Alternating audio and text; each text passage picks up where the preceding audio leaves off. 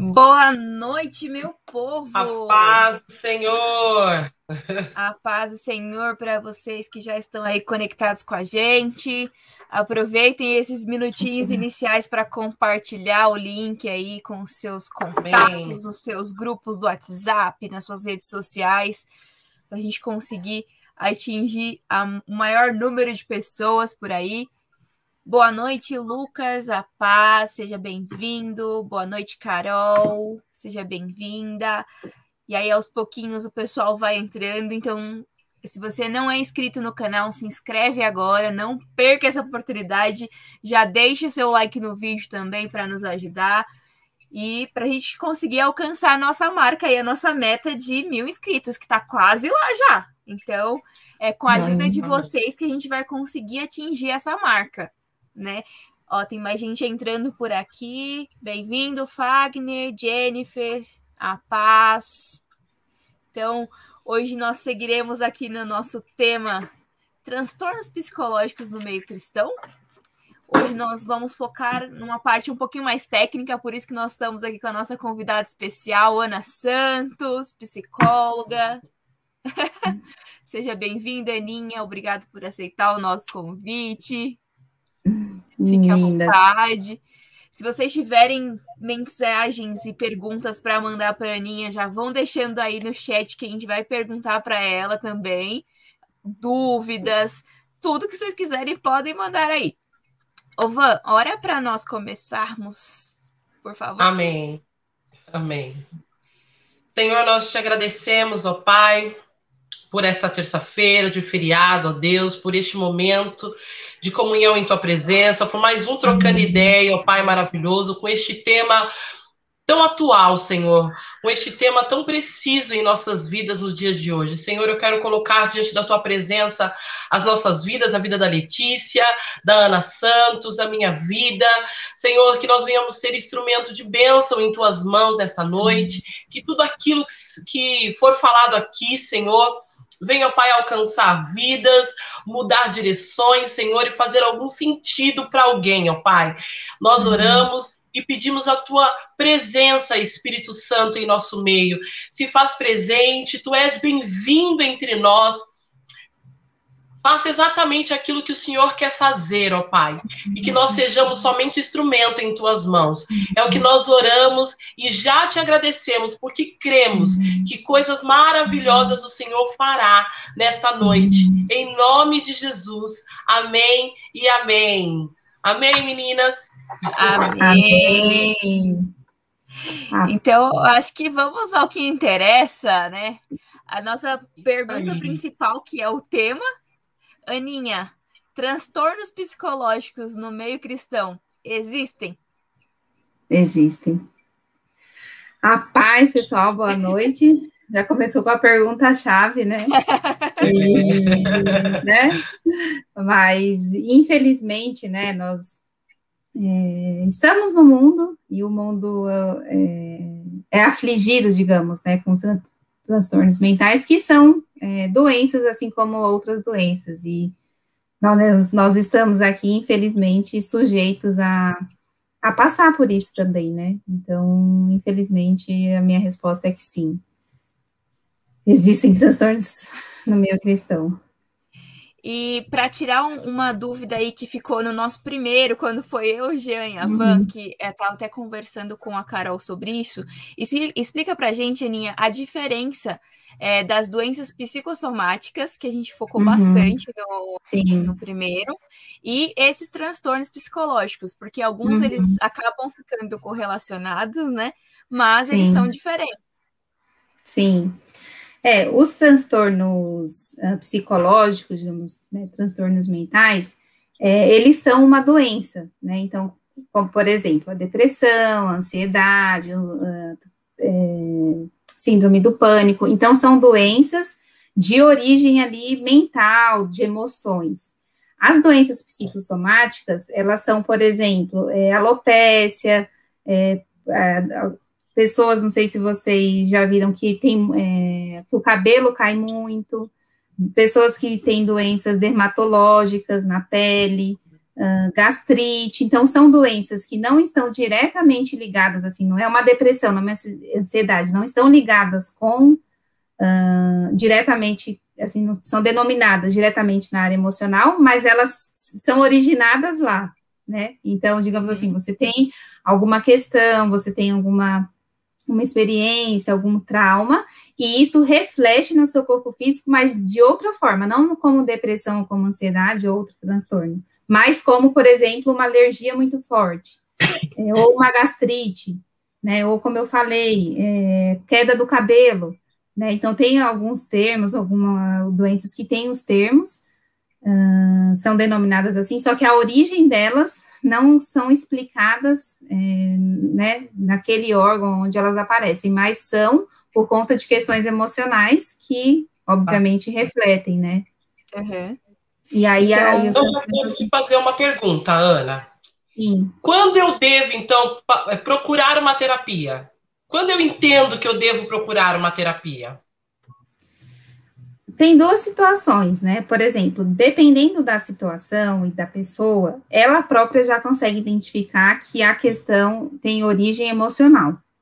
Então, a pessoa, ela, é, digamos, ela está um passo à frente, por algum motivo, ela já consegue identificar que aquilo tem origem emocional.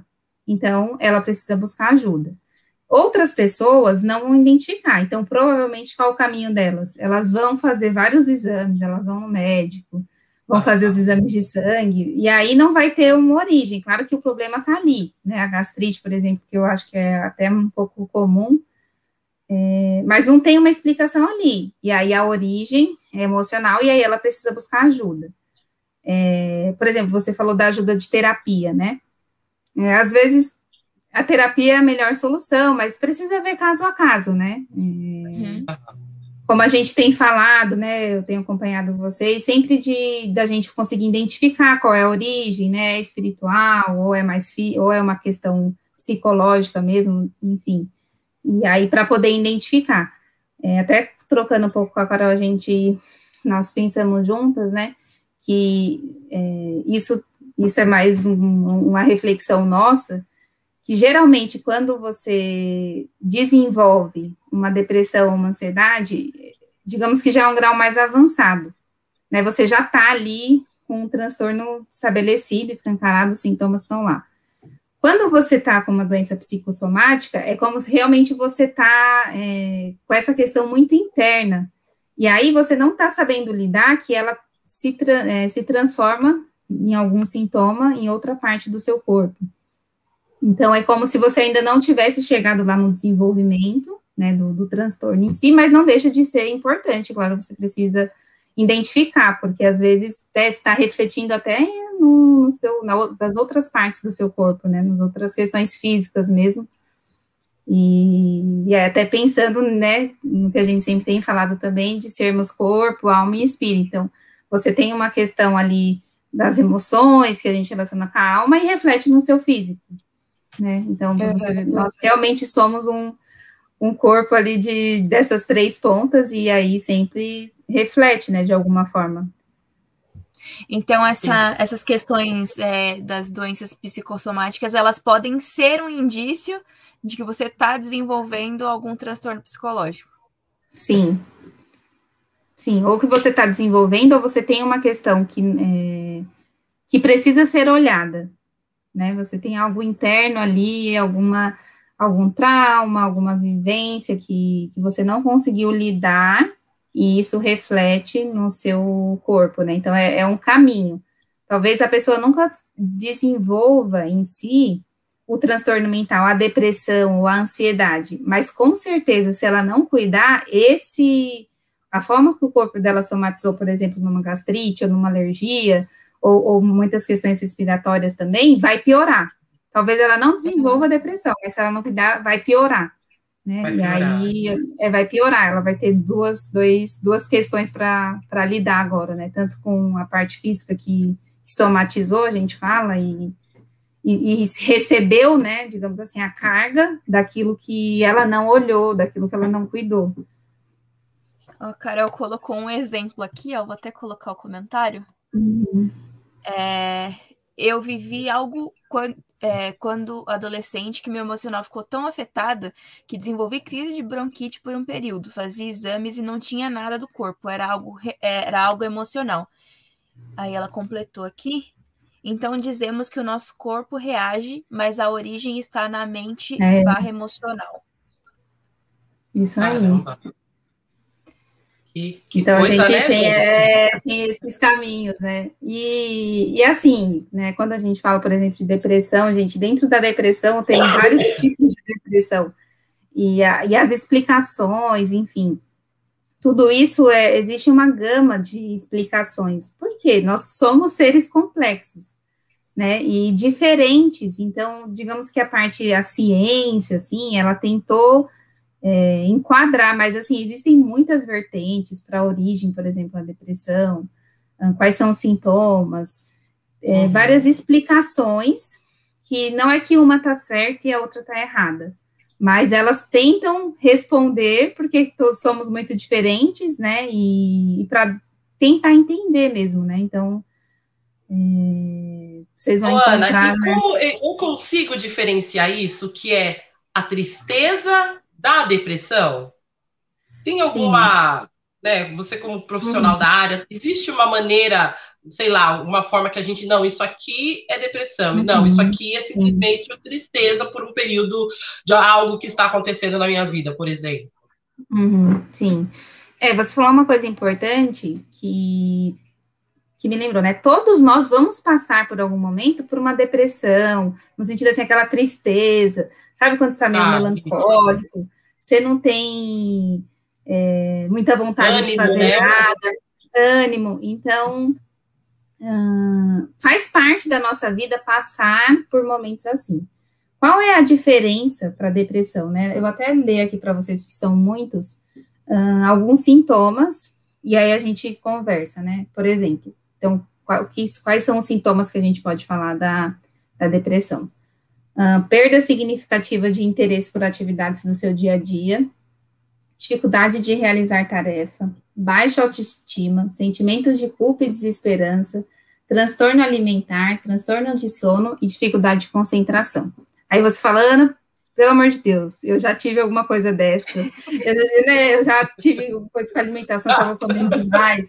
Meu Deus, todo dia eu não tenho muito, né? Eu acordo meio desanimada. Onde você está atendendo, Ana? Onde que é que você tá? né? Vocês vão ler e vão falar, meu Deus, estou com depressão. É, mas o que que diferencia é, do, do, de algo normal, que a gente pode falar, pra, é, para para algo que, que foge do normal. É, é a, a, frequência e o tempo de duração, né? Então, como eu falei, todos nós vamos sentir isso alguma vez na vida, ou algumas vezes, eu diria.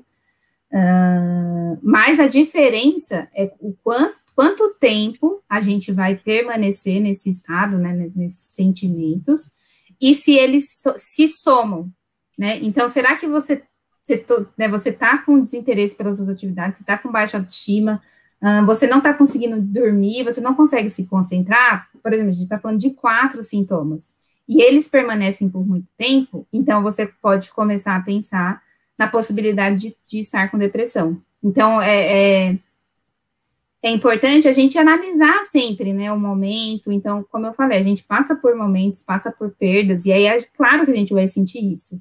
E não, não fiquem com esse medo de, tipo, ai meu Deus, não posso sentir se não estou com depressão. Não, você vai sentir, ah. mas você precisa ir se conhecendo. Poxa, é, será que isso está demorando muito para passar?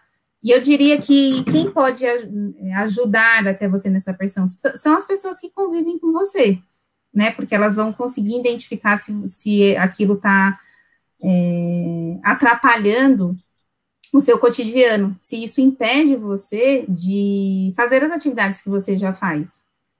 Aí a gente realmente começa a pensar em algo mais é, que precisa ser olhado, né? A gente precisa cuidar, precisa tratar né, essa palavra, porque está afetando né, o seu dia a dia, suas atividades.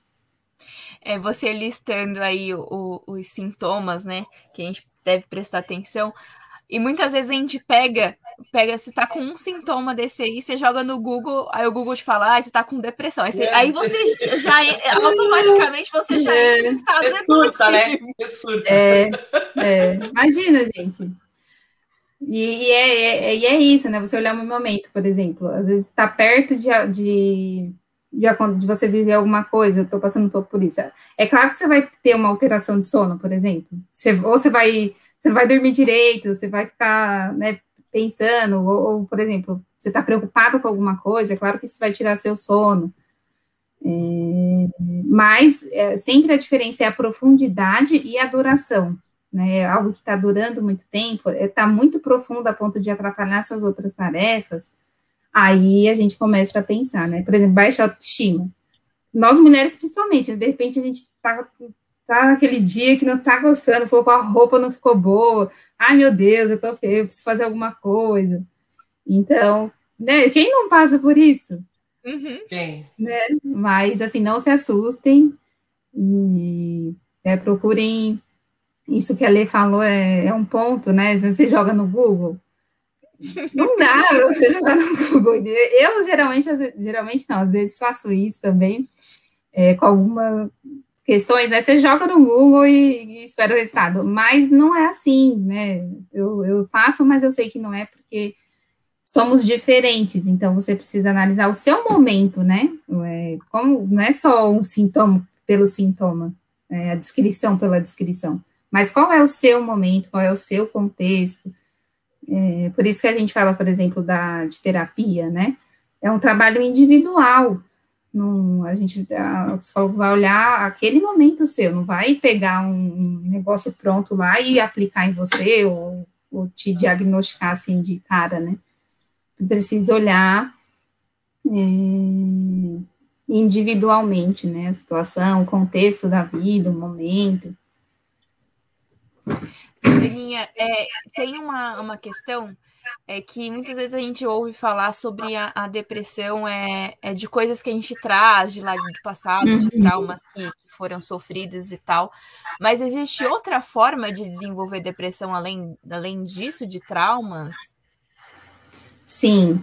É como eu falei, né? Ao longo do tempo se buscou muitas respostas para a origem da depressão. Então, é, existe uma questão, não sei se é hereditária a palavra, é hereditária, né?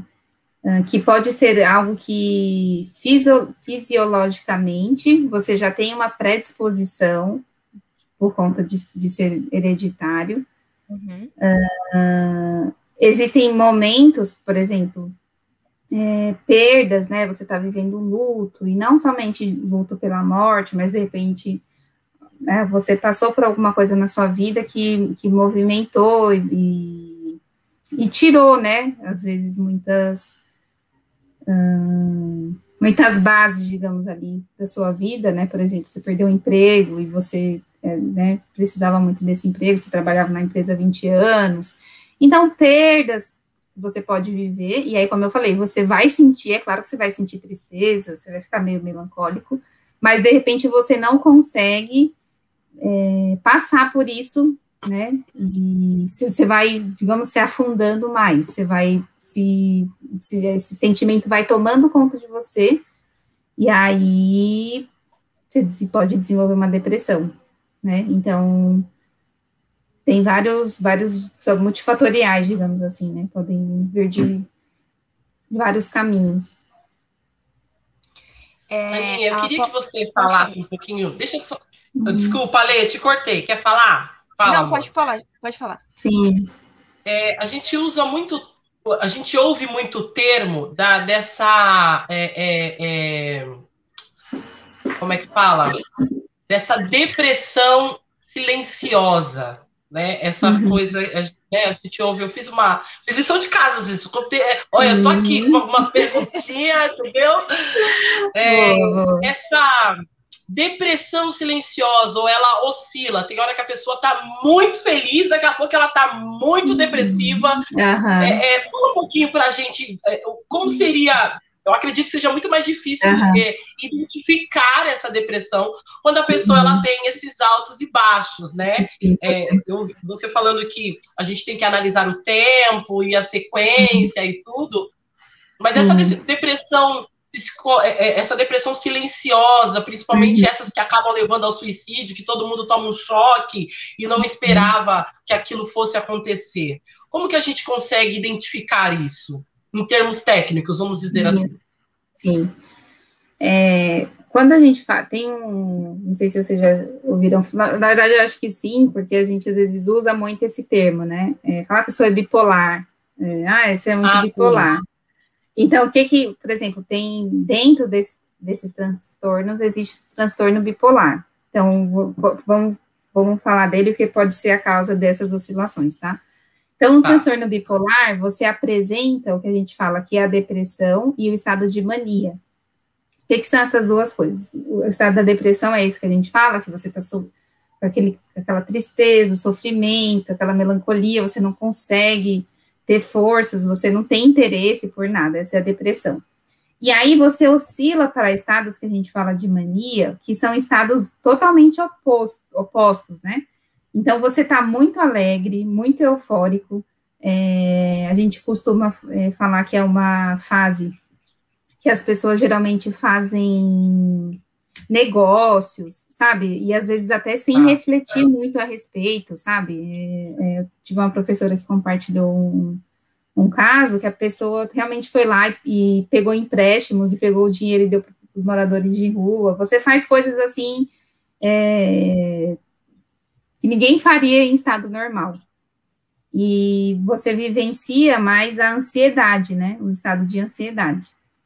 Isso é o transtorno bipolar, né? Então, eu peço para que quem está nos assistindo evite usar esse termo, ah, você é uma pessoa bipolar, porque realmente a gente está falando de uma doença, né? Então, você, eu sou meio conservadora, assim, igual quando vocês estavam na outra live, eu até lembrei, eu, falei, eu vou falar isso na, na live do. Quando for minha vez, digamos assim, que é, é uma camiseta do. Acho que vendia na ceia, não lembro a loja mas que dizia assim, ah, não precisa de terapia, é, come um sorvete. Eu nem lembro direito, gente, mas assim, banalizando, entende? Tipo, a terapia, não precisa uhum. de terapia, o sorvete resolve, digamos assim. Então, um adendo aqui, né? Tomem cuidado ao usar licença bipolar. Não, bipolar, a pessoa, quando tiver em estado de mania, por exemplo, ela vai fazer coisas, é, né, muito fora da, do comum, fora da norma. E quando ela tá depressiva, ela tá depressiva mesmo. Então, esse pode ser uma explicação para isso, Van. É realmente a pessoa ter um transtorno bipolar e oscilar esses estados. Qual é a outra é, explicação que pode ter para isso? É, primeiro é a pessoa oscilar porque ela está tentando ficar bem. Então, ela, tem, ela por exemplo, está depressiva, ela está triste, e, e são tentativas dela hum, se recuperar, de passar assim, falar, não, eu vou passar por isso, acordou bem, tomou um banho, é, sei lá, vestiu uma roupa bonita e, e tá naquele estado bem. Geralmente ela não consegue manter isso por muito tempo. Uhum. E aí ela volta. E aí aqui eu até entro com uma explicação mais física, né, mais fisiológica que a gente fala. Uh, quando a gente está nesse estado de depressão, a, ocorre uma alteração química no nosso cérebro mesmo. Então, eu vou tentar explicar de uma é, de uma maneira simples, mas o nosso cérebro são feitos de conexões, existem conexões aqui no nosso cérebro. E o neurotransmissor, ou seja, quem vai fazer a conexão, então é como se o nosso cérebro tivesse várias linhas e aqui entre elas passa um neurotransmissor para fazer as conexões aqui no meio é, esses neurotransmissores fazem a circulação ali do cérebro. Quando a gente tem depressão, existe uma deficiência desses, de, desses neurotransmissores. Então, eles influenciam diretamente o nosso estado. Então, a pessoa pode até tentar, e é claro que ela né, precisa tentar, só que por conta dessa, já da deficiência fisiológica instalada, ela precisa muitas vezes até da ajuda da medicação para normalizar é, esse funcionamento. Então, esse, esse, esse neurotransmissor que a gente fala, né? é, ele é responsável por, pela parte do nosso cérebro que lida com prazer, com, com satisfação ali nas coisas que a gente gosta. Então, quando tem uma deficiência nisso, a pessoa pode até se esforçar e ela pode tentar manter, mas aí, quimicamente, ali, fisiologicamente, ela tem uma alteração e aí ela precisa, hum, muitas vezes, da entrada de medicação, né? Então, é, falar de medicação, às vezes, mesmo que a pessoa tenha é, depressão, ela já se assusta, porque ela fala, meu Deus, né, eu tô louca, eu vou tomar remédio. Mas não é, é bem simples assim, entende? É, é a mesma coisa de você tomar um remédio para cólica. Você está com dor, o remédio vai atuar ali fisiologicamente para normalizar algo que está doendo. Então, é a mesma coisa com, com as medicações, né, no, no caso antidepressivas. Elas vão é, trabalhar com esses neurotransmissores que estão ligados com o hipotálamo, entendeu? Que é tudo lá no cérebro, nossa, nossa, nossa mente ali, mas para normalizar esses níveis, ah, né? Esses ah. níveis dos neurotransmissores ali. Meu, eu, eu, você falando agora, eu lembrei é, que a semana passada eu peguei uma, uma passageira, ela estava vindo embora do Pernambuco para São Paulo, porque o hum. noivo aqui tinha passado num concurso para medicina, e você uhum. falando da bipolaridade, ela estava nessa transição porque a mãe dela tem bipolaridade. Uhum. E engraçado, né, gente? Você vai, você, o passageiro Sim. entra dentro do carro e ele te conta a vida em 30 minutos, assim. É, é. tudo muito rápido.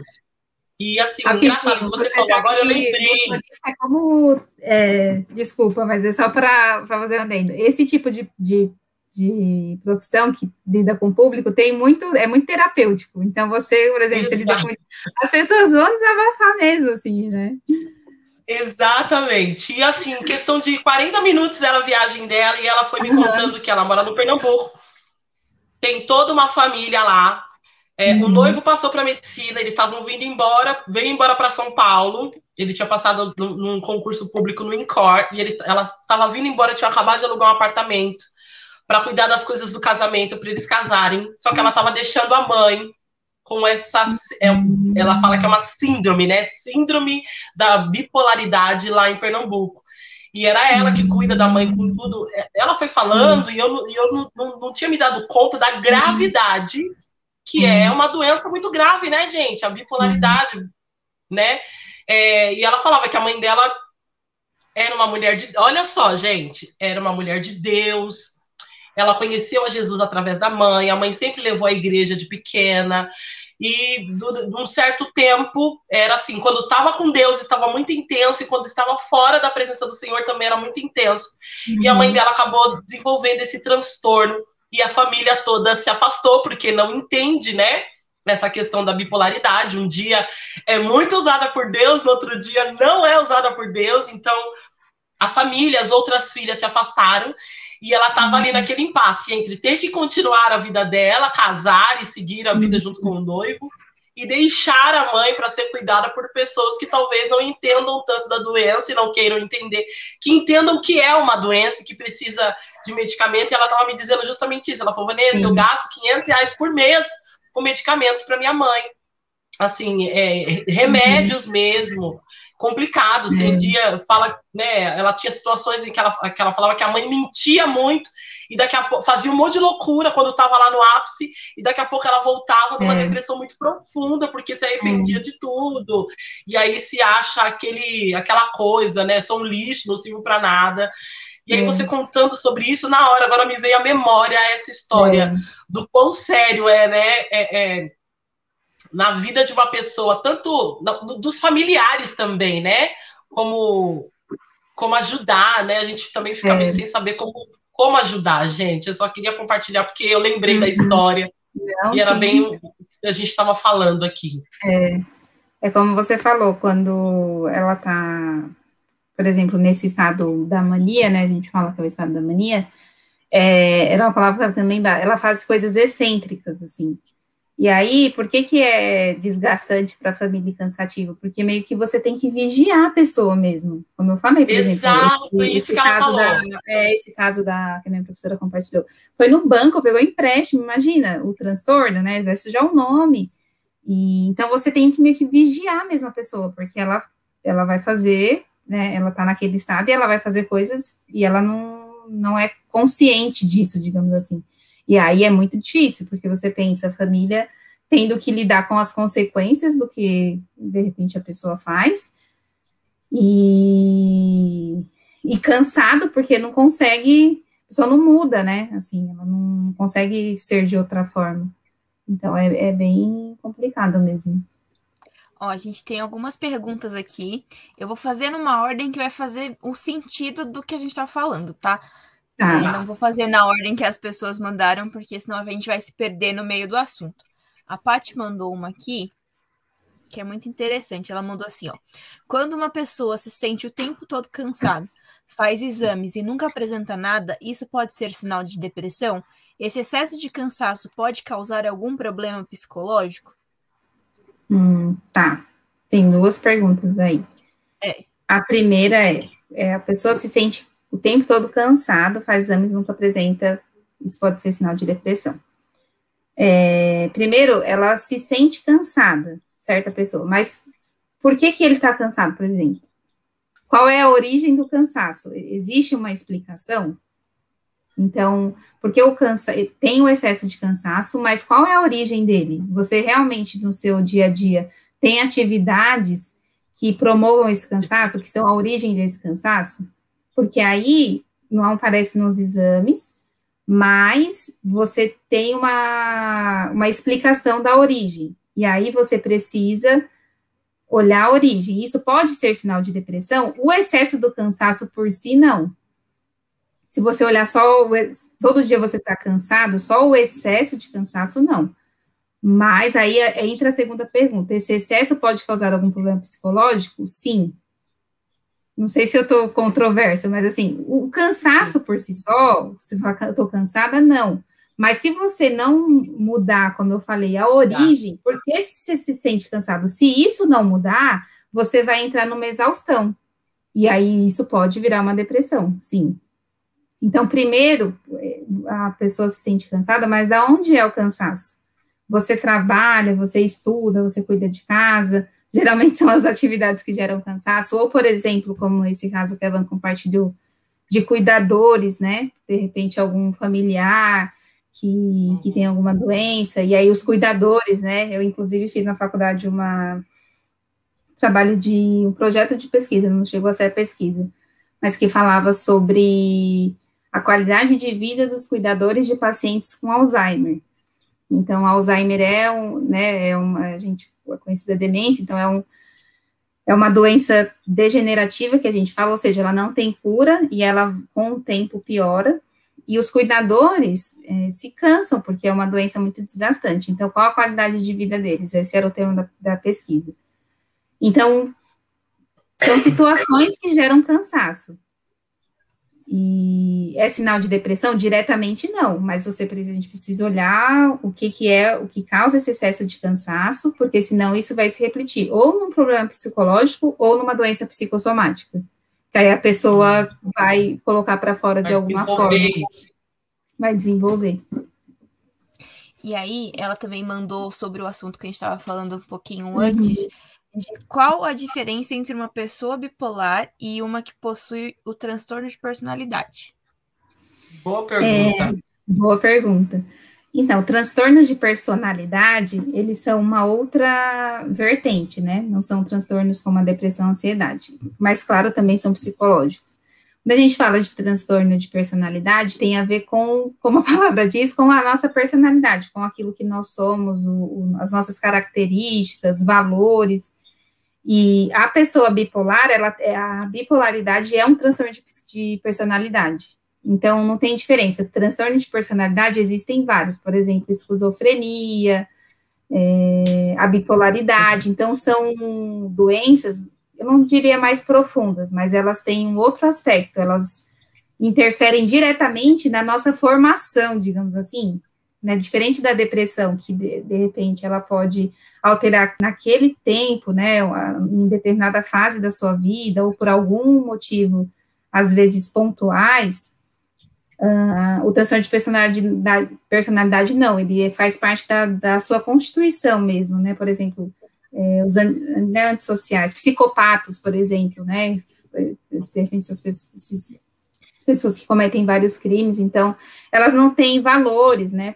Então, é, é a formação mesmo de valores, né? características, princípios, tudo isso está é, tá fora da norma, e, e, aí então é parte da personalidade mesmo. E o transtorno, a pessoa bipolar tem, é, a gente fala que é uma pessoa com transtorno de personalidade.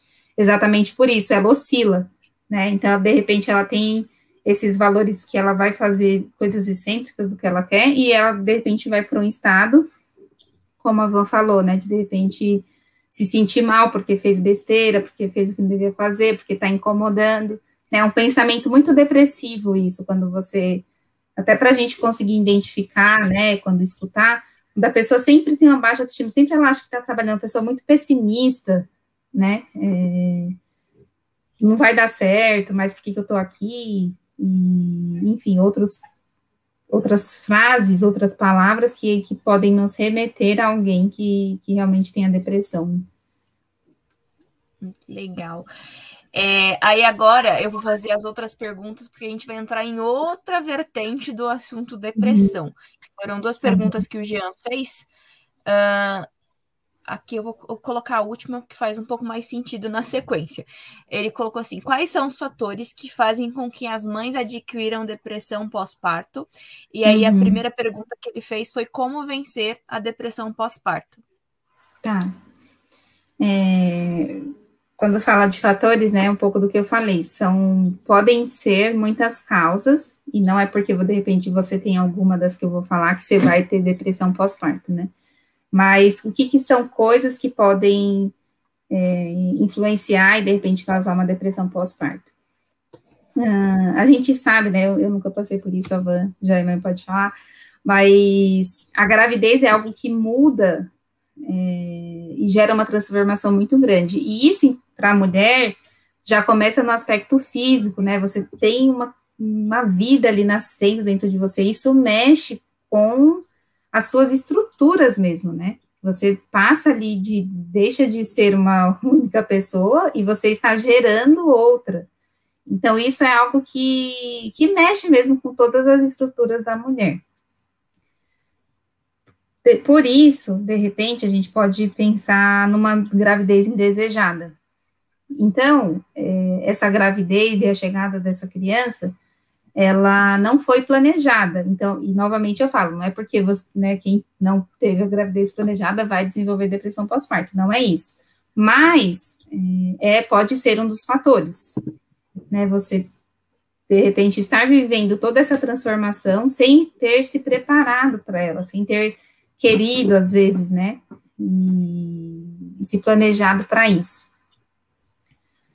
Outro fator, né, e, e, isso também muito ligado com a parte emocional, com a parte espiritual, é a sua relação com a sua mãe, com os seus pais. Porque aí você fala, ah, mas eu nem lembro, né, quando eu nasci, como é que eu vou saber como é a minha relação? Como foi quando eu nasci com a minha mãe, por exemplo? Eu, eu não lembro. Mas a gente sabe que aí, os bebês sentem tudo, né? Então, por exemplo, lá atrás, essa relação sua e da sua mãe foi permeada por algumas alguns traumas, podemos dizer assim, né? Situações que geraram marcas, né? Então, vou falar de traumas uh, assusta, mas não, coisas que geraram marcas. E aí, de repente, você está vivenciando essa situação que é, é como se você estivesse repetindo, né? Mas você sendo a mãe agora. E isso pode te lembrar coisas que você viveu. E eu falo novamente aqui que às vezes são coisas inconscientes até.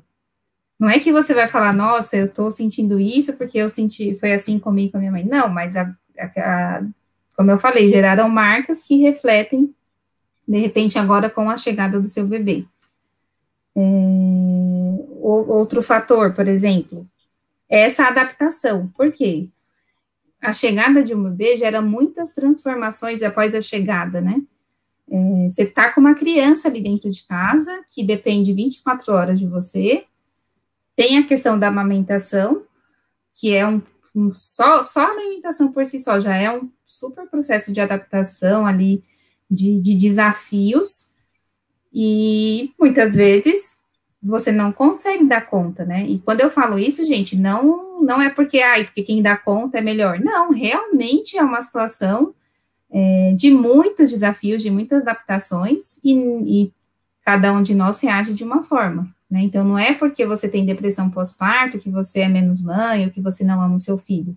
Mas quer dizer que nesse período de adaptação, uh, você precisa de alguns recursos adicionais para conseguir lidar porque você passou por tudo isso, como eu falei, pode ter sido alguma questão da gravidez não desejada ou de alguns traumas e marcas da, da sua relação anterior, né, de relações anteriores, ou porque você não está conseguindo ali se adaptar com todas essas mudanças, e não sei se eu posso usar essa, essa palavra normal, mas assim, é, acontece, assim, não, não tem como a gente pensar nisso, né, é, uma vida ali sendo introduzida na sua vida, dependendo 24 horas de você, ser um processo totalmente normal. Ninguém está preparado para isso.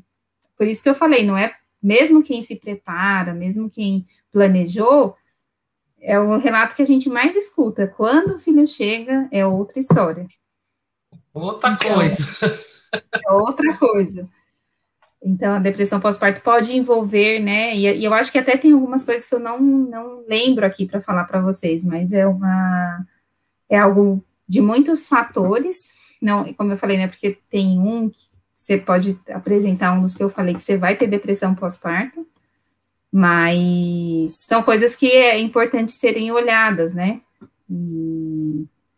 Para você pensar em fatores que podem gerar, né, fazer com que as pessoas tenham a depressão pós-parto. E assim, eu diria que é, é, o, é uma depressão triste, porque a sociedade como um todo, todo mundo espera, e muitas Você vezes... Você pulo de alegria, né? Uhul! Romantiza isso, romantiza, sabe aquela coisa do Nossa, comercial? As blogueiras, né? Magérrima com o bebê no colo, lindo, cabelo perfeito, toda linda, bela e maravilhosa, gostosa de novo. Mentira, gente! Não. Você entendeu? E aí, até isso eu diria que é mais um fator. É você lidar com a expectativa e a realidade do que, do que você está vivendo. Porque, é como o avô falou, romantiza, sabe aquela coisa? Nossa, é o momento mais feliz da sua vida. É... E acho que a, comparação também, né, influencia muito. Sim. Ah, olha, ah, porque gente, fulana não teve isso. filho. Não olhem assim, vídeos, não olhem para a vida. Assim. É, é isso Aí mesmo. você olha para as blogueiras lá, tudo lindo, mas é o que? Tem um monte de babá. Ela Sim. tem uma babá, tem duas para cada filho, né? Porque as bichas querem fazer filho Sim. lindo, né? Sim. Consegue se arrumar, bater foto, né? É. E tem um aspecto que eu acho importante falar, é... que faz parte até dessa idealização, por mais que, que você tenha gerado essa vida, né, e eu não sou mãe ainda, não, não falo com experiência, mas é claro que existe já uma conexão, você está gerando essa vida, né, é seu filho, você passou nove meses, mas depois, ele não está mais na sua barriga, você tem uma criança nos seus braços, e essa criança é alguém novo para você, então, o que, que se espera e se idealiza? Que o filho nasceu e automaticamente você tem uma conexão de sentimentos e, e assim, pronto. E não é assim, é claro, né? Muitas relatam mesmo dessa conexão, do olhar, do momento do parto, que é muito importante. Mas não deixa de ser uma nova pessoa na sua vida e que você vai desenvolver um relacionamento com ela. Né? Você pode ter essa conexão, você pode ter o amor, mas é uma relação que vai se desenvolver. E muitas vezes se cobra e se idealiza isso, que, nossa, é meu filho e pronto. É seu filho e pronto. Mas você tem que aprender a amar, porque é um amor é, sacrificial. É um amor sacrificial, porque você vai viver por um período, praticamente, praticamente não, 24 horas em função disso. E, e, e você não faz isso com alguém que você não ama, né? Com alguém que você não conhece. E aí, às vezes, nessa até a construção dessa relação, acontece a depressão pós-parto. Primeiro você você não consegue, você não consegue dar conta, você acha que não vai conseguir, você prefere não manter distância, né, que acontece, são algumas coisas que podem acontecer na, na depressão pós-parto, tem os dois aspectos, ou, ou, se você se apega muito, né, e a ponto de ser sufocante, ou você afasta. E eu, e eu vou usar até esse termo afasta, porque não é rejeita, né, né muitas vezes é você rejeita, não, você afasta porque você não, não quer, você, né, viveu toda essa experiência hormonal, tudo, tudo isso que a, que a gravidez gerou, e e ali no começo você quer afastar, né? Porque você não você, você precisa se organizar primeiro. Então, eu sei, eu sei, né? E claro, também tem expectativas a respeito da maternidade, mas não se cobrem assim a, puerpério, né? Que é essa fase após o nascimento, a adaptação, não é romântica igual todo mundo pensa que é, né? E eu digo isso por experiência, assim, de muitos sobrinhos, né? De, de compartilhar, assim e de tudo que eu a aprendi. A gente faz também. uma teoria, a gente estuda, faz cursinho.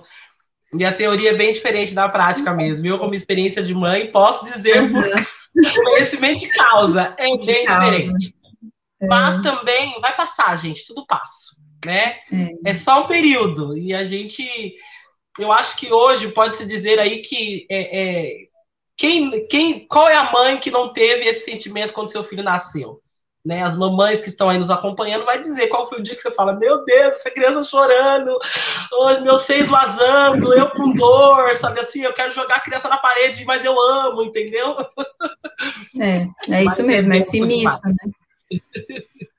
E às vezes você precisa de ajuda, né, para lidar com isso mesmo, às vezes ajuda é, que a gente costuma falar, né, da rede de apoio, de pessoas próximas que possam te ajudar com o bebê, te ajudar nas suas questões, às vezes com, a, com a, alguma medicação também, porque, como eu falei, é uma alteração química, né, e às vezes precisa da introdução de uma medicação, né, e até fazendo esse adendo, assim, né, nós estamos falando, e eu, eu imagino que, que a grande maioria, talvez, das pessoas que nos escutem são pessoas cristãs, e aí você fala, ah, você está falando de medicamento, eu creio, primeiramente, né, e, e acho que vocês também compartilham disso, que o Senhor é, pode curar todas as coisas com uma palavra. Né? A gente está falando aqui de orientações gerais. É claro que a, primeiro a gente tem que orar por cura e, e, e declarar, mas eu estou falando de questões gerais, porque às vezes a forma com que o Senhor vai usar é você, de repente, sim passar por um tratamento, né? Então, são coisas que andam alinhadas. Não pensem assim que, ah, então o, a solução é essa. Não, primeira hora, né? Continua suas orações, pede orações, e mas segue um caminho, porque nós sabemos que todas as coisas provêm do Senhor. Então, se já existe um caminho, é, a gente não pode se beneficiar dele, né? Não precisa é, vezes sofrer ali, né? Por conta de, de esperar a cura da forma com que a gente acha que tem que ser, né? Que é de repente só com uma palavra do Senhor. Eu acho que que existem várias formas e a gente precisa identificar qual é a forma que o Senhor vai tratar cada um, cada um de nós, né? É que foi algo que a apóstola Adriana falou na semana passada, que se Deus deu a inteligência para o homem de, de tratar a questão psicológica, Sim. por que não procurar a ajuda, né? É. Sim. E aí, aí é falar de preconceito, né? E eu acho muito importante esse trabalho que vocês começaram e a gente poder falar disso, né, para realmente é, tirar essa impressão, né, é, a gente realmente abrir um pouco as opções, né, não, não ficar ali restrito. Ó, a Paty fez uma aqui completando ainda sobre a depressão pós-parto. Ela perguntou: é, o homem também pode desenvolver esse tipo de depressão após o nascimento do filho? É, você sabe que, que eu, eu, acompanhei uma vez uma discussão sobre isso, e eu também entendo que não. Não tem. A depressão é não. é pós-parto, não. É vivenciada pela mulher. O que o homem pode desenvolver é, são sentimentos ali, dificuldades, por conta de também viver uma, uma situação nova. Mas esse termo, né, e essas características são atribuídas para a mulher não para o homem. Aí, aí você fala, ah, mas o homem também está tá triste, né? Está tá com dificuldade, está né? vivenciando, mas não tem as mesmas características, porque, como eu falei, da mulher tem essas questões mulher. físicas, tem essa, entendeu? É, hormonais. Então, não, a gente não daria esse nome de depressão pós-parto. Pode ser uma depressão, como eu falei, associada com um momento, né? Que também foi um momento de transformação para ele, de adaptação, é, de uma nova vida, e ele pode ter dificuldades para lidar com isso e desenvolver sintomas de depressão, né? E de, enfim. E aí ele pode desenvolver uma depressão, mas o termo a gente usa para as mulheres, para as mães. Tem alguma pergunta, Vó? Tem, tenho sim. Vou pegar a listinha aqui, ó. Uma pergunta: como eu é, é, identificar que eu preciso de ajuda ou como é, por exemplo, se eu não sei pedir ajuda, Ana, qual conselho que você daria para essas pessoas? Tipo assim, ó, é, eu não sei pedir ajuda, eu preciso de ajuda, mas eu não sei uhum. como pedir ajuda ou como chegar a tal ajuda, né? Identificando uhum. essa depressão. Sim. É, é um grande desafio, né? Porque você pensa que além da depressão, por exemplo, você imagina alguém que já é tímido por natureza e tem depressão. Você, você, né, você juntou duas coisas, duas dificuldades, que a pessoa já tem, de repente, dificuldade de falar, é, mais uhum. quieto, mais introspectivo, e ela está com depressão. É um super desafio. Mas é, o conselho, por mais clichê que pareça, é tente pedir ajuda. E aí, o segundo é, nós que, que podemos passar por isso, podemos ter ao nosso redor pessoas que estejam passando também. Então, pode servir para nós e pode servir para as pessoas ao nosso redor. Então, a, as pessoas ao redor precisam tentar desenvolver essa sensibilidade de perceber. Porque se a gente fala, por exemplo, de alguém introspectivo com depressão, ela vai ter essa dificuldade, e por mais que eu fale aqui, tente falar, busque ajuda, uhum. ela não uhum. consegue. E aí, é, isso vai piorar, e, e vai piorar, não, porque não tem caminho, né? Se você tá com aquela coisa, você não pede ajuda, um... Vai acumulando, a, vai... Vai acumulando, se, infelizmente pode piorar. Então, o conselho é, tente pedir ajuda, né? Procure pessoas uh, mais próximas, pessoas que você confia, às vezes até pessoas fora do seu círculo familiar, que é, porque às vezes a dificuldade é você falar com as pessoas de casa. Alguém da família porque de repente essa relação já não é uma relação de a confiança, ou uma relação que você se sente liberdade para falar, porque você tem medo, inclusive, do que vão pensar. É, e esse medo, às vezes, é, tem até fundamento, porque, como a gente fala, muitas pessoas, você pode ter dor de cabeça, você pode ter dor no joelho, mas você não pode ter depressão. Aí você tá doido. E às vezes se tem esse preconceito dentro de casa, então, como é que eu vou falar para alguém de casa que eu estou com depressão se eu sei que o meu pai ou minha mãe é, vive fazendo piadinha com quem está com depressão ou fala que depressão é falta de Deus? Eu não consigo. E às vezes você tem algum amigo ou de repente você frequenta a igreja, tem seus pastores, é, busque é, algum suporte neles, né? O principal conselho é fale, busque ajuda. Se de repente você não tem confiança para falar com alguém da sua casa, da sua família, busque outra pessoa da sua confiança e que você é, saiba, né, que a pessoa vai te escutar ali e conseguir identificar. E para nós, de repente não estamos passando, mas para sermos sensíveis, né? Até porque, como a trouxe o caso, às vezes a pessoa oscila, são casos mais difíceis de você identificar, mas vamos tentar, né? Ser desenvolver essa sensibilidade mesmo, porque é um desafio, mas infelizmente. Eu tenho mais duas perguntas. Eu tenho tá mais bom. duas perguntas. Como não adoecer nos nossos dias de hoje de depressão, Ana? Uhum. Né, a gente sabe que o Sim. nosso o mundo, né, passa por tempos muito complicados. Não digo só da pandemia, Sim. mas de muitas coisas que a pandemia trouxe, né? Uhum. Ou muitas coisas da vida da gente mesmo, do cotidiano da gente. É, você, como psicóloga, o que, que você diria assim, ó, para você não adoecer? Uhum. O conselho que Sim. eu dou é faça assim, ou, ou não sei se existe essa resposta, Sim. né? Sim. Olha, eu, eu diria que o primeiro, um dos primeiros que a gente precisa pensar é, quando você identificar alguma coisa ali, que você não guarde. Porque o que, que, acontece? Às vezes você tá com algum sentimento de tristeza, porque geralmente começa assim, né? Você passa realmente por alguma coisa, você tem algum trauma, enfim. E isso piora. Então, antes de que isso aconteça, para que você não chegue a desenvolver nesse, nesse tempo né, doido que a gente vive, é compartilhe, é fale a respeito do que você sente. Porque, como eu falei, infelizmente, é, existe um preconceito para se falar do que você sente, do que você está vivendo, de como você está enxergando as coisas. E isso pode piorar e, e, e se desenvolver para uma depressão. Né? Então, o primeiro conselho é fale. Fale o que você sente, tente vencer essa dificuldade, procure pessoas da sua confiança é, para falar.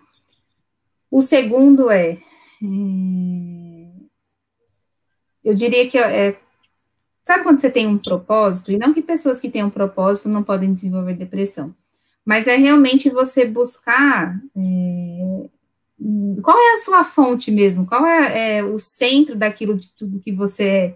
E aí eu entro até na parte espiritual, né? É, não que, como a gente tem falado, se você realmente é uma pessoa centrada e com propósito em Deus e você não pode desenvolver depressão, não, pode acontecer. Mas quando você tem uma base onde recorrer, isso te lembra diariamente de quem você é, de qual é o seu propósito, e isso pode te ajudar a não ir para esse caminho é, que muitas depressão. pessoas vão de depressão, entendeu? Então, é, é, a importância mesmo de você viver e, com esse propósito. Por que, que eu falo isso? Que às vezes a gente pode estar vivendo só para o trabalho, a gente pode estar vivendo só para a nossa família, é, a gente pode estar, às vezes, dedicando o nosso tempo e a nossa atenção em coisas que por si só geram, como a Paty trouxe, um cansaço, um estresse, e isso faz com que você vá, vá carregando pesos, né, vá carregando pesos que de repente não são seus. Então, apesar de nós termos todas essas coisas e termos compromissos e termos tarefas, qual é o centro, né? Qual é o centro daquilo que, que você faz? Por que, que você faz? Eu diria que são respostas que ajudam você a manter o centro, né? E o terceiro é realmente você sempre se se analisar, se conhecer, refletir a respeito do que você está sentindo, do que você está vivendo, sem cobrar, né, essa, essa perfeição, sem se cobrar, mas analisando mesmo quem você é, o que, que você está passando, você precisa de ajuda, você não precisa, qual, o que, que você precisa mudar na sua vida para mudar essa situação é, que você está vivendo, que você está sentindo, por mais é, é, um pouco cansativo você falar, mas é isso, porque às vezes nesse mundo louco a gente só se deixa levar, a gente vai no automático e a gente não para para refletir por que está acontecendo isso, mas por que, que eu, eu senti essa mudança, o que, que eu de repente preciso fazer para voltar ali, para não ter essa, esse sentimento de esse sofrimento, esse essa melancolia, o que, que precisa acontecer? E buscando essas alternativas, né?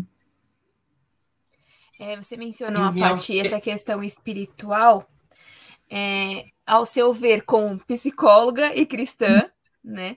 É, qual é a importância de nós, como cristãos, quando estivermos passando por um tratamento psicológico, passando com consultas com, com psicólogo, psiquiatra, de manter também os nossos o acompanhamento espiritual com os pastores, uhum. com os líderes. Sim. É, eu tinha até anotado aqui, vou ler aqui para lembrar, falando desse aspecto, né? É, como eu falei, a gente tem falado, na verdade, parece ser repetitivo falar isso, mas nós somos corpo, alma e espírito, certo?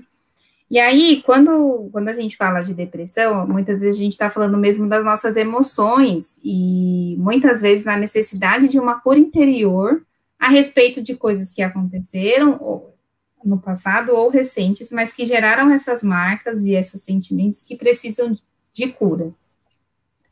Só que se você está num momento como esse, e como cristã a gente sabe que nós temos um inimigo, você está passando por isso, como eu falei, tem uma questão fisiológica envolvida, né? Você realmente tem uma, uma doença, né, que a gente chama que é a depressão, Só que a gente tem um inimigo. O que, que o inimigo vai fazer? Ele vai te empurrar ainda mais ladeira abaixo. Ele vai, ele vai ajudar. Né? Ele não quer te ver bem, então ele vai te empurrar lá. É, então, quando você faz um tratamento de terapia ou medicamentoso, você está olhando essa questão das emoções, da sua alma, enfim, que precisa ser curado. Mas e aí, você precisa manter esse acompanhamento espiritual para se, é, se fortalecer espiritualmente, para que o inimigo não venha aqui e te ajude e não, que, e não consiga te empurrar lá na ladeira abaixo. E aí, novamente, eu até lembro do seu testemunho, Lê né, de quando você trouxe a questão, você falou assim, eu tinha uma brecha aberta que eu precisei resolver, depois, né, depois, eu, então, assim, uhum. é realmente analisar, porque não adianta você cuidar e você fazer um tratamento psicológico e você tomar medicação, se você realmente não não busca em Deus e com acompanhamento eh, dos seus pastores espiritual, como também se fortalecer, né, nesse relacionamento com Deus e, e nesse, naquilo que ele é, quer fazer, né, na sua vida mesmo, de cura, de transformação. Então, não dá para você olhar só para um aspecto, porque aí você, você pode até curar, mas e, e profundamente, né? É, uhum. Você olhou, você, é, como a gente usa esse termo, né? Você fechou as brechas espiritualmente, você está com a sua vida em ordem, você não não está fazendo algo, é, de repente, né, todos nós pecamos, mas às vezes você está indo por um caminho que precisa de mudança, né? Você precisa de transformação para aquele caminho, porque você pode até fazer terapia, você pode até tomar medicação, mas novamente eles vão cuidar primeiro da, da sua parte fisiológica e das suas emoções, mas se você não cuidar da sua parte espiritual e ir para esse caminho, de repente não é para você ir, isso vai pode voltar, isso pode é, aparecer de novo. Então, é muito importante mesmo a gente buscar, né? E até, por exemplo, pensando em pessoas que não são cristãs, é muito comum no, em atendimentos de terapia aparecer esse aspecto espiritual, porque faz parte da, de nós, né? Uhum. Desse propósito, de, das coisas muito mais profundas, além dos sentimentos e além da parte física. Então, eu diria que é, é o ponto central. Né, ele é, começa daí para você olhar todas as outras questões e cuidar também. E tem cura, Ana? Depressão tem cura? Sim. Existe para Glória a Deus, tem cura. Glória a Deus, tem uma esperança, tem cura, tem cura, tem transformação. É, e muitos testemunhos, né? Só que, como eu falei, muitas vezes essa cura vai ser resultado de um processo. E esse processo não é fácil né? E porque, novamente, você precisa se olhar, você precisa se analisar. E venhamos e convenhamos, não é muito mais fácil você ir no automático? É muito mais fácil você seguir o bonde e, e deixa a vida me levar. Deixa a vida me levar. É, mas muitas vezes, no caso da depressão, você precisa buscar, como eu falei, existem muitas origens, muitas teorias de origem e tal, mas basicamente você sempre precisa olhar para dentro, né? Olhar para você, para aquilo que aconteceu. Às vezes é alguma coisa do passado que você não quer retomar, às vezes é, é algo que está confortável, né? E até falando dessa. Não quer mexer, né? Não quer mexer. Toda vez que mexe, é. Sim, e até um pouco da, da pergunta da Lê também, e eu até compartilhei com a Carol. Eu tenho para mim, assim, às vezes a gente pode é, falar de depressão, de ansiedade ou de qualquer, qualquer transtorno, dependendo do tempo, porque às vezes já devem ouvir falar pessoas que têm depressão há muitos anos, então é uma coisa arraigada ali, ou de repente não tenha tantos anos, mas é originada de, de, algum, de algo que aconteceu e que ficou marcado. Então, tudo isso, as, muitas vezes, se transformam na base que a pessoa tem a pessoa se, foi, se construiu, construiu as suas escolhas, a sua vida, é, é, aquilo que ela é, nessas estruturas. E quando a gente tem que, que mexer nessas estruturas, porque de repente elas não foram edificadas ali na rocha, edificadas de forma correta, né? De forma correta, mexe com todo o seu ser. Só que eu conheço e sei que o nosso, que o nosso Deus é um Deus muito cuidadoso. Então, ele não vai vir aqui e te quebrar assim para você cair. ele vai vir e vai tirando e vai colocando o que precisa no lugar, que é a cura, que é a transformação. É fácil? Não é. Faz, como eu falei, vem desse processo. Mas glória a Deus, assim, que tem cura, né? O Senhor hum, deixou aí, né, médicos, uh, medicações, nós como psicólogos, é, os nossos pastores, né, as pessoas que fazem acompanhamento espiritual, então tem, tem recursos, né? Então busquem os recursos, é, para chegar nessa cura. Claro que o meu primeiro conselho é orem, porque eu, eu creio e a gente tem um Senhor que cura e que opera milagres. E, em seguida, né, entenda e, e sinta a direção do, de qual vai ser o caminho para a sua cura.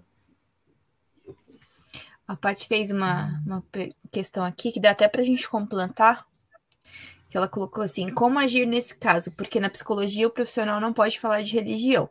Como tratar uhum. os dois lados nessa situação, principalmente se a pessoa não for cristã? Tá, na, é na situação do de aparecer a questão do lado espiritual. De cuidar do espiritual e do físico. É, é, tem duas possibilidades aí, né? Por que, que eu falo disso? Porque, como eu falei, nós somos essa tríade, né? Estamos, temos esses três aspectos. E, as, por exemplo, um psicólogo não cristão. E eu estou falando aqui de profissionais sérios, tá, gente? Sempre não estou falando de, de pessoa que é de profissionais é, sem ética, mas profissionais de ética.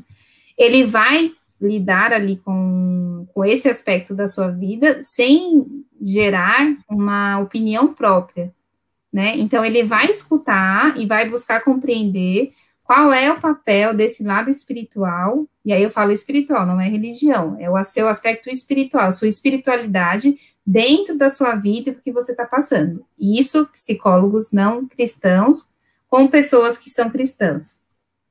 Ah, tá bom, então é uma pessoa não cristã e um psicólogo não cristão. Pode ser que não apareça no contexto. Pode ser. De repente a pessoa não é cristã, ela não não desenvolve, não ela trabalha não isso, dela de tá. nenhuma forma, então ela, a questão dela pode ser outra. É, e agora, falando de um psicólogo cristão e da pessoa não cristã, novamente, falando de profissionais éticos, ele não vai entrar nessa questão. Só que pela experiência e pela formação dele cristã, ele vai saber que pode ter coisas da, da espiritualidade relacionadas com aquela situação que a pessoa vive. A Mas minha psicóloga ela falava ah. muito disso, que ela tinha uhum. vários pacientes que não eram cristãos, a maior parte eram cristãos, mas ela tinha alguns que não eram. E ela falava que ela sentia muitas vezes no espírito alguma coisa, mas ela não podia falar, porque não. Não pode. E aí, falando, e novamente, a importância de profissionais éticos, né? É, ele não vai lidar, porque é, a, a terapia, é, a gente fala que é um espaço do paciente, é um espaço daquela pessoa que veio procurar você. Então, você não pode trazer algo para ela que não faz parte da vivência dela, que para ela não trouxe. Agora, cabe a cada profissional, dentro dessa experiência, né, por exemplo, a sua psicóloga comenta, Lê, dentro daquilo que ela sentiu, e que desde que faça sentido, ela transformar essa percepção dela que está relacionado com a parte espiritual e da espiritualidade, em algo que possa auxiliar ali é, a pessoa no momento, uhum. né, para é, o que ela está passando. Então, é, é um desafio, né? Eu, por exemplo, já ouvi de, de colegas que o psicólogo falou para o paciente que ele precisava desenvolver a mediunidade dele, acho que é assim que fala, que ele tinha que procurar um centro, e eu falei, gente, como assim? Entendeu? Você fala isso para o paciente. Então, você vê que não é só os cristãos, né, que, que podem. Uhum. É, tem profissionais das outras religiões também, e de repente eles se de, deixam influenciar ali. Sim, né? sim. E a gente tem que seguir a ética. Nós temos valores, como eu falei, a minha vivência pessoal, claro que ela vai. Eu não posso ser hipócrita e falar isso, não vai influenciar nos meus atendimentos, mas isso não vai, vai influencia a minha percepção, a forma com que eu acho que, que eu posso contribuir, mas sempre respeitando é, a religião da pessoa, o que a pessoa quer para o momento. Porque imagina, gente, se a pessoa não já tem uma predisposição, não adianta nada eu, como psicóloga, falar, olha, aceita Jesus. Não é assim. né? Tipo, você, você tem que, você desenvolve é, essa percepção e de repente formas de ajudar a pessoa, levando em consideração a minha bagagem, dentro da minha bagagem tem a minha religião, mas de outras formas, às vezes não diretamente, né? Ó, a Paty aqui, eu acho que é a campeã das perguntas, ela mandou mais uma aqui. Vai, Paty. Em qual idade o ser humano pode desenvolver depressão? Isso pode acontecer com um bebê? Nossa.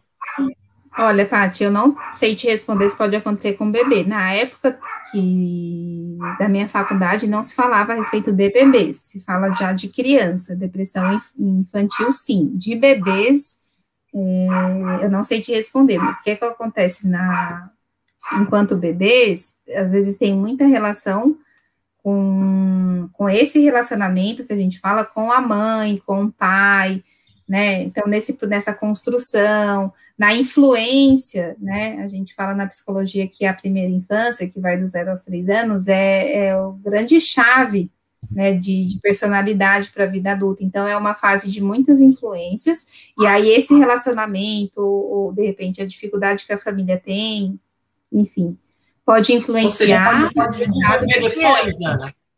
Pode desenvolver, pode desenvolver depois, depois, dentro desse relacionamento quando chegar aí uma idade que a criança consiga se entender melhor, desenvolve essa depressão, é isso? Sim. Então, se fala de depressão infantil. De bebês, eu, eu pode até já ter alguma coisa na área, mas eu, por enquanto, desconheço. Eu posso até pesquisar, porque eu acho uma pergunta muito interessante. E, de é. repente, depois a gente até troca, traz aqui para vocês. É, mas infan, infantil, sim. Adolescente, muito. E até eu vi que a Paty também falou, né, que a gente é, comentou aqui que antes era doença de rico, e realmente a gente percebe que imagina, assim, né, é algo uhum. que pode atingir todas as classes sociais, né, muita gente fala assim, ah, mas é, rico não tem, é, às vezes é o oposto, né, mas a rico não tem motivo para ter depressão, né, mas não é assim, às vezes a pessoa tem uma questão ali que não é só finance, não é o financeiro ou o material que dita, né, que diz se você vai ter depressão ou não. É o indivíduo, é aquilo que você passou. Então, às vezes, alguém de muitos recursos pode ter passado por alguma dificuldade ou alguma perda que gerou a depressão, assim como as pessoas que também não têm recursos.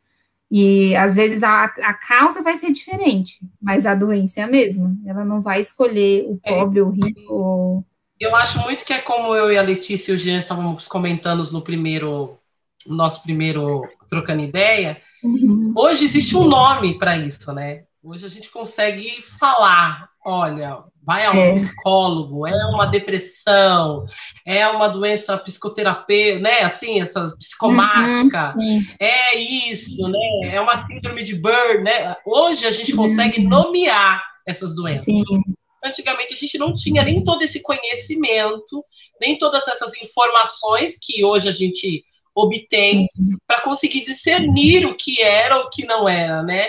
É, eu acho, principalmente a classe é, C, D, E aí, então, principalmente essas classes era muito difícil de chegar uhum. essas informações. Então, acabava sendo frescura, ou você não, não tem o tempo para ter depressão, porque eu tenho que trabalhar, porque eu tenho que viver, porque eu tenho que fazer, né? E aí segue o bonde, né? Porque... Sim, sim. É isso mesmo. Eu também penso nisso. Hoje é, a gente conversa mais, né? A ideia é realmente sensibilizar todo mundo. E até falando nisso, é, a gente falando de depressão, é difícil não falar de suicídio, né? Porque o suicídio, ele é o ápice, muitas vezes, de origem de depressão, de ansiedade, de algum transtorno psicológico, e o suicídio é o ápice disso. Porque a pessoa desenvolveu, a pessoa pode ter depressão, pode ter ansiedade, isso se desenvolveu e a pessoa sofre tanto, porque a gente fala isso, né? O suicídio não é porque a pessoa quer morrer. Muitas vezes a pessoa quer se livrar do sofrimento, a pessoa quer livrar a família de ser um peso, ela quer acabar com a situação de uma vez, né? Então, a, a, o suicídio, ele é o ápice, ele é o ponto alto de muitas vezes pessoas que desenvolveram, estão com todos esses esses sintomas, não conseguiram lidar, às vezes não buscaram ajuda, ou buscaram e não conseguiram, e infelizmente enxergam no suicídio o próprio tratamento, assim, a, pró a própria solução para o problema, e muitas vezes, né, decidem fazer isso. E é muito triste, porque apesar da gente não falar muito, tem. Assim, eu fui uma vez na palestra, assim, os índices de suicídio são muito altos entre adolescentes, né? A gente viveu na nossa família. É, então, por isso é importante mesmo como como família, como corpo de Cristo, como filhas, como amigas, como colegas de trabalho, nós estarmos atentos, né? Porque às vezes tem uma pessoa com uma depressão instalada que é o perfil que a Van falou, sabe? A pessoa que não consegue pedir ajuda. Mas ela pode, de repente, soltar alguma frase ou outra, do tipo, ai, é. vocês, ficariam, vocês ficariam bem sem mim, eu não ajudo em nada. Poxa, é uma frase forte para você escutar. Se você escutou isso, alguém te falou isso, é bom você se aproximar e entender melhor por que ela falou isso existe é, internação para esses casos? Por exemplo, a família, você vê que a pessoa não quer se ajudar, você já sugeriu procurar ajuda, já sugeriu é, buscar terapia, e a pessoa ainda assim não, não consegue. É, a família em si, não sei se isso é possível ou não, é, ter a opção de internação, de um cuidado mais médico mesmo para essa pessoa? Então, depende. É uma área que eu não, não falo com tanta propriedade, mas o que eu, do que eu sei, eu vou falar para vocês. Geralmente, quando a pessoa está numa crise, ou de repente ela até fez uma tentativa de suicídio, a internação acontece automaticamente. Agora, se a pessoa está nesse estado que ela tem a depressão, é uma depressão muito profunda, a pessoa não levanta, não tem vontade de fazer nada, é, para você levá-la interná-la, eu posso confirmar, mas eu entendo que não existe internação compulsória que a gente fala, né, contra a vontade uhum. dela é, nesse tipo de caso, a não ser que exista uma tentativa e, suicídio. de suicídio, e aí muitas vezes acontece a internação em seguida, assim, para lidar, mas geralmente é a crise, né? É, é a crise. Quando a gente fala de internação para transtornos psicológicos, antigamente se usava muito e desmedido, né? Então, depois você tem o Holocausto Brasileiro, é o nome do filme, depois quem tiver a oportunidade de assistir. Então, antigamente se internava, eram os antigos manicômios, e aí houve uma, uma revolução nisso, porque realmente a forma de tratar não é só com a internação. Né? Então, hoje, quando a gente fala de internação para trans, tratar transtorno, geralmente são internações curtas. Por isso que não, por exemplo, se você tem alguém que tem uma depressão crônica ou que tem a depressão há muito tempo, mas que está assim, geralmente ah, o caminho não é a internação, é, é, realmente buscar essas alternativas. A pessoa não quer, ou né, não, não consegue, não seguir o seu conselho, aí a gente entra na, no num ponto que é delicado, porque a, todos nós temos livre-arbítrio, né, e a gente, nós vamos como famílias ou como pessoa que amamos até certo ponto né? E aí temos que esgotar todas as nossas possibilidades de ajuda. A internação, ela hoje é mais para esses casos na crise, quando já é o ápice, a pessoa tentou, é, precisa da internação, e aí são internações mais curtas, né? É, nosso tempo está chegando ao fim, né? Passou super uhum. rápido.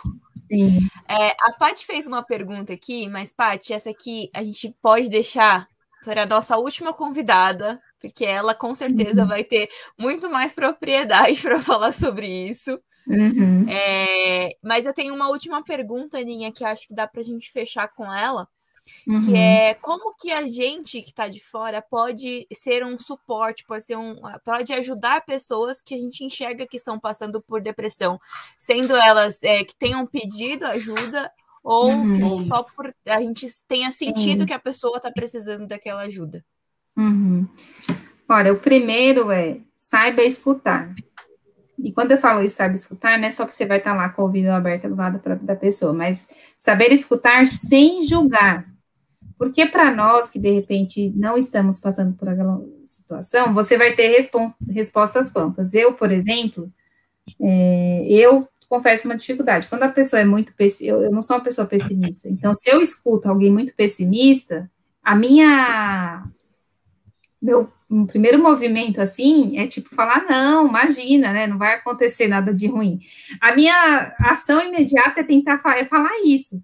E quando você está escutando alguém que de repente está com depressão e está falando ali uma situação de pessimista, primeiro você tem que escutar, porque se você vem com uma frase dessa automática, não, imagina, não vai acontecer isso. Ela vai se fechar, ela não vai se sentir compreendida.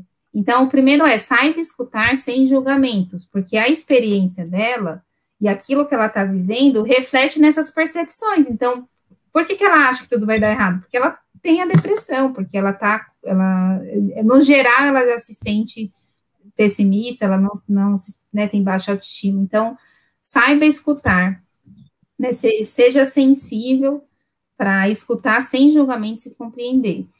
É, a segunda, muitas vezes a gente não tem, além de, de escutar, que eu acho que já é um, um, um ato de amor, né, e muito grande, se você não consegue sozinha oferecer ajuda para essa pessoa, busque suporte em outros meios, né, então, de repente, é, nós que somos cristãos temos a nossa liderança, então, se mesmo que seja alguém, não precisa ser alguém da igreja, às vezes é alguém do seu trabalho, alguém que está passando, mas são pessoas que já têm uma experiência, de repente pede uma, uma orientação, né, é, para poder ah, identificar, é. é alguém que de repente você já percebe que está muito profundo, fala para a pessoa ir no médico, né, fala, olha, você não quer ir, tenta trabalhar com aquilo que a gente tem falado aqui né, todos esses sábados, tirando o peso e a, o julgamento de que ter uma depressão ou qualquer outra doença mental é um peso, é, é algo negativo, a pessoa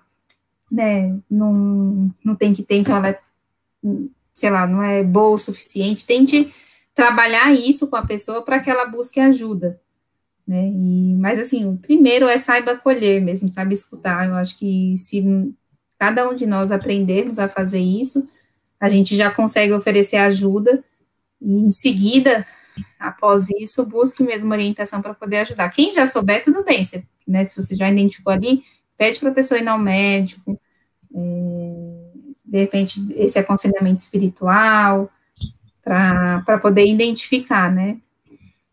Nós também estamos aqui à disposição, acho importante falar isso, né? Eu, a Carol, e que, né, temos, conhecemos vocês que, que estamos escutando, então, assim, você está com dúvida, nos procura. Claro que, que é uma questão individual, a gente pode não conhecer a pessoa, mas com algumas coisas que a gente escuta, a gente consegue fazer um panorama e dar alguma orientação mais simples, né? Então, assim, não, não sabe lidar, não sabe o que fazer, busque alguém que, que da área, né? Busque os nossos pastores para buscar uma direção. Não, não, não escute, não só escute. Né? Eu, eu acho que escutar é o mais importante, mas se você perceber que precisa de mais ajuda, busque, não deixe a pessoa. Hum, naquela situação, assim. É isso aí. Acho que é. as dúvidas que a gente tinha foram esclarecidas. Tem mais alguma, Ivan? Não. não. Só minha listinha aqui, checklist. Ai, amei. Não, é, é um tema muito profundo, né? E, é, gente, deixar a gente ficar aqui falando é, mais dúvidas assim, mas é como eu falei, estamos à disposição e, e eu creio mesmo na direção do Senhor, né? Eu, claro que, que nós somos psicólogas, mas eu é, é uma, um transtorno que, infelizmente, muitas pessoas têm vivenciado, vivenciado, né? Têm vivido. Então, quanto mais pessoas souberem, quererem ajudar de alguma forma, melhor é né? Porque isso até para o direcionamento, infelizmente, eh, se diz que a depressão é o mal do século, mas por quê? Porque realmente, né, lembra até a pergunta da Van, é, a gente está numa sociedade, a gente vive um tempo é, que acaba sendo provocando, né? Então, por isso que está se instalando as redes sociais, enfim, aí a gente entra em outro, daria outra live aqui, mas é,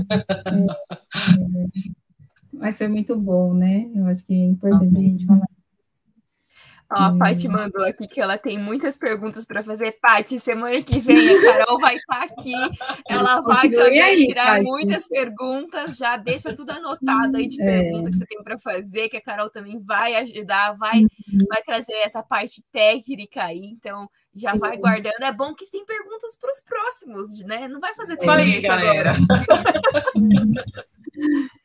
Isso que aí. Já dei, já dei, já dei o spoiler do que vai ser, de quem vai ser semana que vem, né? Então, nossa na próxima semana é a Carol, também psicóloga que está aí fazendo é, atendimento. Para quem não conhece ela também lá no, no Instagram, ela fala bastante coisa, ela tira bastante dúvida por lá também. É, mas semana que vem vocês vão conhecer melhor um pouquinho da Carol, hum. do que ela tem apresentado aí pra gente. Mas, Ana, eu quero pedir para você orar, né, para a gente encerrar, orar por todo mundo que está assistindo, para o Senhor também nos fortalecer aí, para ser esse apoio, esse suporte para outras pessoas. Amém. Vamos lá. Pai, em nome de Jesus, eh, nós primeiramente te agradecemos por esse tempo. Pai, esse tempo que nós podemos compartilhar, podemos falar a respeito da depressão, do suicídio e tudo aquilo que envolve essa doença.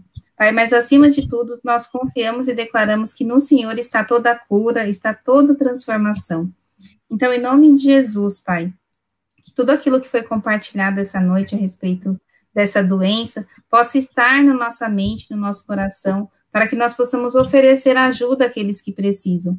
Pai, que a depressão e, e todas as outras doenças mentais possam ser curadas em Ti, que as pessoas possam buscar orientação, possam buscar todo o tratamento que precisam, mas sempre confiando que o Senhor está à frente de todas as coisas. Pai, capacite, nos capacite como corpo de Cristo, como profissionais de todas as áreas, a estender, Pai, as nossas mãos e os nossos ouvidos para essas pessoas. Pai, não deixe que ninguém se sinta sozinho, que ninguém sinta que não que o seu problema não tem solução, porque nós confiamos e sabemos que sim, que tudo pode ser transformado que tudo pode ser curado.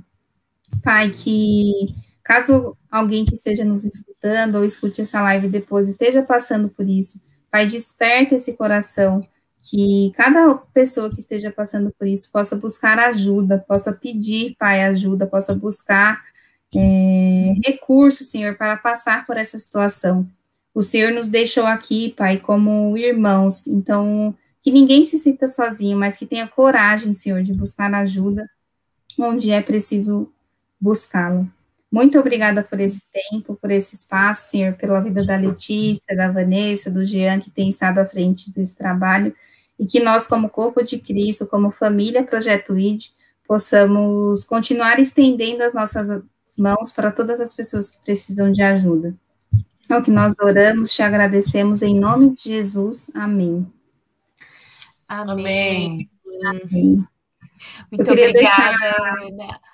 Opa, rapidinho, queria, queria deixar um versículo tá, em Provérbios, até falando um, um, pouco a respeito do que do que a gente fala, né, da, de emoções, da necessidade de cor interior, e diz assim, é, Provérbios 23, versículo 7, porque como imaginou no seu coração, assim é ele.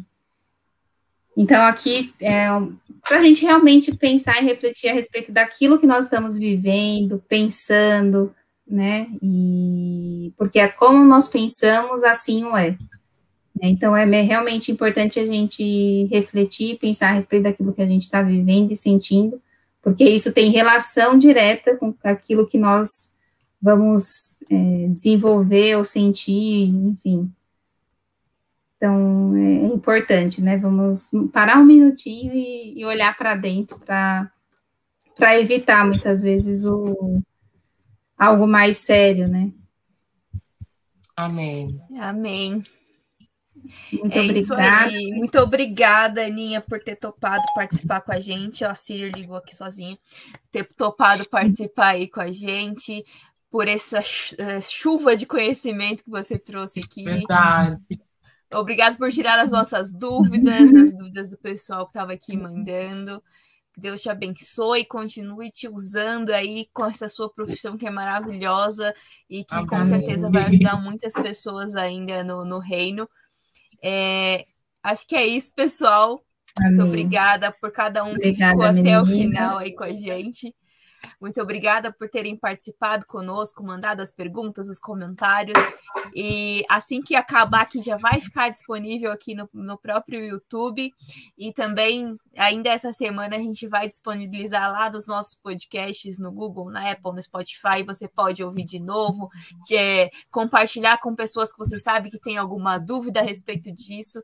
Então, é, não se esqueça de se inscrever no canal, de ativar o sininho. Cadê aqui, ó? Ó aqui embaixo. Não se esqueça e nos ajude a atingir a nossa meta de mil inscritos. Isso aí. Até semana que vem, pessoal. Mais um trocando ideia aí com a participação da Carol, que também vai ser benção. Isso aí. Uhul. Um beijo. Beijo, Obrigada, pessoal. Até a semana próxima. que vem.